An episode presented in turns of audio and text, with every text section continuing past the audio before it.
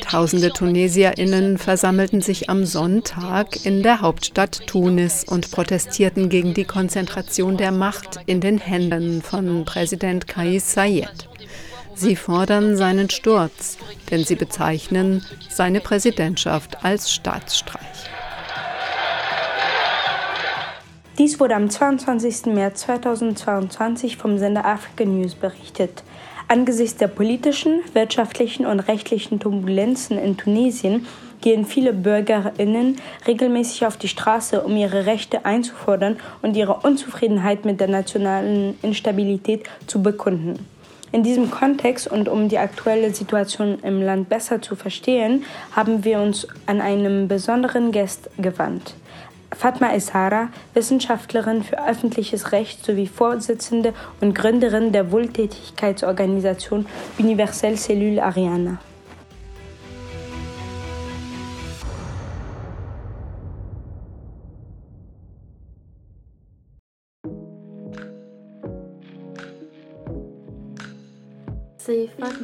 Ich bin Fatma Essara, 24 Jahre alt, Wissenschaftlerin für öffentliches Recht und Vorsitzende und Gründerin des Vereins Universell Cellule Ariana. Bei den Parlamentswahlen im Dezember 2022 lag die Wahlbeteiligung bei 8,8 Prozent, so niedrig wie nie zuvor in Tunesien. Wie interpretieren Sie diese Ergebnisse?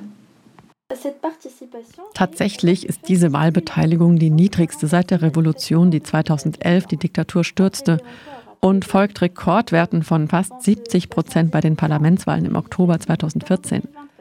Es ist dreimal weniger als beim Verfassungsreferendum im Sommer 2021, bei dem 30,5 Prozent Wahlbeteiligung erreicht wurden. Aus meiner persönlichen Sicht ist dies auf die eher lustigen Kandidaten zurückzuführen, wir hatten mit einer Ein-Mann-Wahl mit zwei Wahlgängen zu tun. Abseits gehaltene Parteien, die größtenteils die Wahlen boykottierten, und Kandidaten, die mehrheitlich politische Lehrlinge waren. Ich denke, das liegt an den Kandidaten, die den Posten für eine Parlamentswahl nicht wirklich gerecht werden. Um diese Wahlen besser zu verstehen, müssen wir auf das Jahr 2021 rückblicken. Am 25. Juli 2021 hat der Präsident Kais Said die Entscheidung getroffen, die Arbeit des Parlaments einzufrieren und den Regierungschef zu entmachten. Damit hat er die Kontrolle über die Exekutive übernommen. Können Sie in diesem Zusammenhang näher erläutern, was wirklich geschah und was die direkten Absichten und Auswirkungen dieser Entscheidung waren? Es war am 25. Juli, am Tag der Republik. Es markierte natürlich ein bedeutendes Ereignis, da sich Tunesien bereits in einer sehr angeschlagenen wirtschaftlichen und sozialen Situation befand. Die Pandemie verschärfte sie und die institutionelle und politische Lähmung nahm eine neue Dimension an. Und von da an gab es eine Mobilisierung der Bevölkerung, um die Verantwortung der allgemeinen Politik und der wichtigsten Partei hervorzuheben, nicht an die an der Macht, sondern eher in der Nationalversammlung. Das heißt, Ennachtna und die islamisch-konservativen Parteien. Bemerkenswert ist, dass die erste Welle der Pandemie Tunesien nicht erreicht hat. Die Politik blieb also relativ verschont. Als die zweite und dritte Phase der Pandemie jedoch begann, sich auf die tunesische Bevölkerung auszuwirken, führte die institutionelle und politische Steuerung dazu, dass keine Entscheidungen getroffen wurden, um der Pandemie zu begegnen. Dies hat den Volkszorn verstärkt. Die Unfähigkeit der drei obersten Inhaber der politischen Macht, also der Präsident, der Premierminister und die parlamentarische Macht, die Pandemie zu bewältigen, hat schließlich die Demonstration des Volkes hervorgerufen. Sie fanden am Tag der Republik statt. Nach den landesweiten Demonstrationen gegen die Krise, die Tunesien auf allen Ebenen erlebte, kündigte Staatschef Kais Sayed an, dass er sich auf Artikel 80 der Verfassung stütze. Er wollte die Kompetenzen der Nationalversammlung der Volksvertreter einfrieren, die parlamentarische Immunität aller Abgeordneten aufheben, diejenigen, die sich mit der Justiz anlegen, vor Gericht stellen und den Regierungschef entlassen, indem er alle drei Befugnisse auf sich vereinigte. Die Exekutive durch eine Regierung, der ein anderer von ihm selbst ernannter Regierungschef vorsitzt, die Legislative durch den Rückgriff auf die Technik der Gesetze, und sogar die Justiz, da er sich als Leiter der Staatsanwaltschaft aufstellen konnte, um die verborgenen Geschäfte der Korruption verfolgen zu können. Am 26. Juli 2021 berichtete der Präsident Kais Sayed im Sender Africa News Folgendes. Wir haben diese Entscheidung getroffen und weitere Entscheidungen werden in Form eines Dekrets veröffentlicht, wie es die Verfassung vorschreibt, und zwar so lange, bis der soziale Frieden in Tunesien wiederhergestellt ist und bis wir den Staat retten.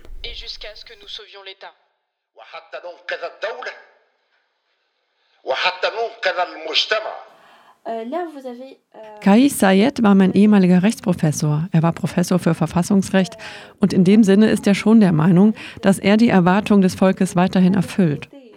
Nach Monaten von politischen Blockaden war seine Entscheidung ein Versuch, dem System neues Leben zu geben und die Dinge in Bewegung zu setzen. Es war also mit guten Absichten, um Tunesien zu retten. Allerdings haben wir jetzt, elf Jahre nach der Revolution, mit einem Präsidenten mit vollen Befugnissen zu tun. Sie haben erwähnt, dass der Präsident Professor für Verfassungsrecht war. Ihm wurde oft vorgeworfen, gerade in diesem Rahmen gegen das Gesetz zu verstoßen. Können Sie klären, inwiefern der Präsident gegen die tunesische Verfassung verstoßen hat und welche Rechtsmittel es aus rechtlicher Sicht gäbe, falls es welche gäbe? Euh, euh, die Antwort auf diese Frage ist nicht so einfach, da sie wirklich vom Blickwinkel des Beobachters abhängt. Aus legislativer Sicht ist die Handlung des Präsidenten rechtlich schwach, da er gegen Artikel 80 verstoßen hat. Die Voraussetzungen für die Umsetzung von Artikel 80 der Verfassung sind in drei Formalitäten gegliedert. Erstens muss der Präsident der Republik den Regierungschef und den Präsidenten der Nationalversammlung konsultieren. Das wurde nicht gemacht. Zweitens muss der Präsident des Verfassungsgerichts durch den Präsidenten der Republik informiert werden, der natürlich Kais Sayed ist. Jedoch haben wir kein Verfassungsgericht. Und schließlich muss die Botschaft des Präsidenten an das Volk adressiert werden, in der er alle getroffenen Maßnahmen ankündigt. In der Tat ist er nur zur letzten Bedingung übergegangen. Kommen wir nun zu den inhaltlichen Bedingungen. Sie drehen sich um den Begriff der drohenden Gefahr, die die nationale Integrität, die Sicherheit oder die Unabhängigkeit des Landes bedroht und die reguläre Funktion der öffentlichen Gewalten beeinträchtigt. Die Frage, die sich nun stellt, ist, was diese unmittelbare Gefahr hinter der Aktivierung von Artikel 80 war. Hier liegt die Beurteilung dieser Gefahr im Ermessen des Präsidenten. Außerdem fehlt ein Verfassungsgericht, das in einem Rechtsstaat und einem demokratischen Staat sehr wichtig ist und entscheiden könnte, ob die außergewöhnlichen Maßnahmen fortgesetzt werden sollten oder nicht. In diesem Fall hat nur der Präsident der Republik die Macht zu sagen, ob die drohende Gefahr fortbesteht oder nicht. In Folge haben wir mit Handlungen zu tun, die gegen Artikel 80 der Verfassung von 2014 verstoßen. Auf einer sozialen oder eher soziologischen Ebene kann man hier nicht aufhören. Wir müssen die politischen und soziologischen Umstände überprüfen, die die Entstehung des Verfassungsrechts berühren. Dieses Verfassungsrecht ist nicht in einer rein legislativen Hülle erstarrt. Es beruft sich natürlich auf die Politik, auf Daten a priori jenseits des Rechts, in einem positivistischen, klassischen Sinne. Sie haben also eine Frage nach dem Rechtsbehelf aus juristischer Sicht gestellt, richtig? Ja, das ist richtig. Also aus rechtlicher Sicht, juristisch gesprochen, wurde das Verfassungsgericht eingeführt. Es ist ein Organ, das den Vorrang der Verfassung und der Rechtsstaatlichkeit gewährleisten soll und das seine Handlung legitimieren kann, weil es die tunesische Demokratie schützen und konkretisieren wird, indem es seinen Entscheidungen eine gültige verfassungsrechtliche Grundlage verleiht, die aus den Entscheidungen des Verfassungsgerichts hervorgeht. Am 14. Januar 2023 berichtete Africa News. Einige Regale in Supermärkten bleiben hoffnungslos leer. Selbst während der Covid-19-Pandemie hatte es in Tunesien nicht so viel Mangel gegeben wie jetzt und die Wirtschaftsindikatoren deuten kaum auf eine baldige Verbesserung hin. Wenn wir uns nun die aktuelle Situation in Tunesien ansehen, sei es die Lebensmittelknappheit, die in der tunesischen Gesellschaft immer stärker spürbar wird, der Personalmangel in den Krankenhäusern oder der Mangel an materiellen Gütern? Wie macht sich die politische Situation in der tunesischen Gesellschaft bemerkbar? Dies ist nichts Neues. Tunesien geht durch eine wirtschaftlich schwierige Zeit und ich glaube, dass dies 2023 für die meisten Staaten gilt. Nach dem Schock von 2022, dem Krieg in der Ukraine, der Energiekrise, der Inflation und dem BIP-Wachstum wird die Wirtschaft in Europa und den USA wahrscheinlich sogar 2023 schrumpfen. Tunesien ist ein sehr kleines Land, ein Land, für das Unternehmen des privaten Sektors oder den ausländischen Lieferanten jetzt Zahlungsbedingungen vor jeder Importoperation stellen, ob es sich um Medikamente handelt, um Treibstoff oder die Produkte, die Sie gerade erwähnt haben. Die Tunesier sind also der Ansicht, dass der derzeitige Sta Zustand alarmierend ist. Da es kein klares Wirtschaftsprojekt gibt, angesichts der geringen Investitionsrate und der Schaffung von Arbeitsplätzen. Im Gegensatz dazu gibt es hohe Arbeitslosigkeit, Informalität, keine Balance zwischen Nachfrage und Angebot an Qualifikationen und Einwanderung hochqualifizierter Fachkräfte. Was wäre Ihrer Meinung nach die größte Herausforderung für Tunesien, der sich das Land in den nächsten Jahren stellen muss? Ich denke, unser Land befindet sich in einer Phase tiefgreifender Veränderungen, die neue Herausforderungen und Chancen mit sich gebracht haben, insbesondere für die Wirtschaft des Landes. Zunehmende wirtschaftliche Probleme und Ungleichheiten haben die Tunesier dazu veranlasst, auf die Straße zu gehen und gegen die alte Regierung zu protestieren. Diese Probleme wurden durch die unmittelbaren negativen Auswirkungen der Revolution noch verschärft, die durch eine lange Phase der Unsicherheit und Instabilität konkretisiert und gekennzeichnet wurden. Während dieser Zeit sind die Tunesierinnen dabei, die Grenzen der neu gewonnenen Freiheiten anzupassen und auszutesten. Obwohl Tunesien vor einer Reihe von Herausforderungen steht, bietet der Übergang in seinem derzeitigen wirtschaftlichen Umfeld auch eine einzigartige Gelegenheit, die Wirtschaft von den Engpässen und der starren Verwaltung zu befreien, die zuvor die Entwicklung behindert hatten. Und auch Reformen durchzuführen, die ein günstiges Klima für private Initiativen und Geschäfte schaffen.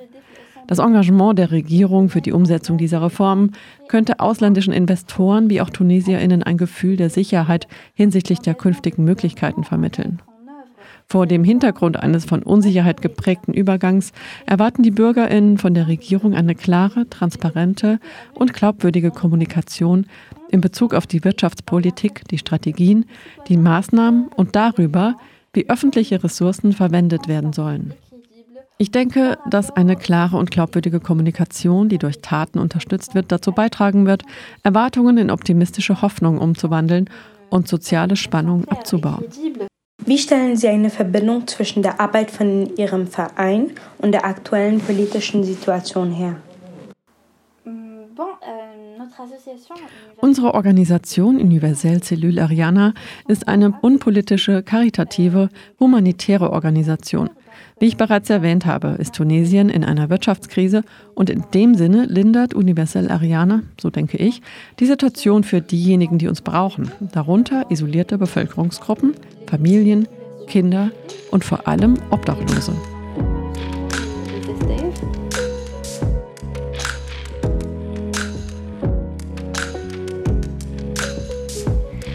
Die Situation in Tunesien ist also komplex.